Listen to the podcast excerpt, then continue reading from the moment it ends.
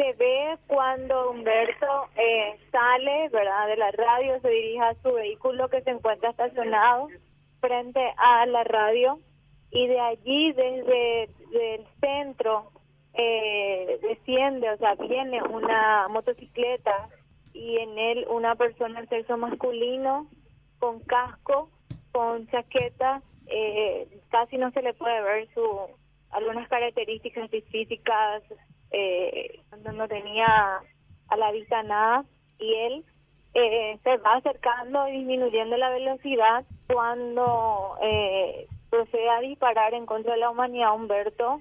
Primeramente lo agarra en la parte del costado y al caer en el suelo eh, sí es como que se acerca más y ahí le dispara de remata ahí disparándole en la parte del tórax a la altura del corazón y luego otra vez eh, abandona el lugar y se dirige hacia la ciudad regional sobre Cerro León sería. ¿Cuántos disparos, fiscal?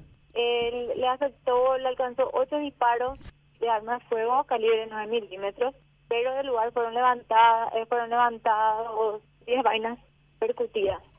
Se encuentran designados dos agentes policiales para custodiar eh, la radio, es decir, eh, la manzana en donde se encuentra la radio. Esto es lo que conforma la resolución de la Policía Nacional se tiene. Ellos en ese momento hecho estaban a 100 metros del lugar.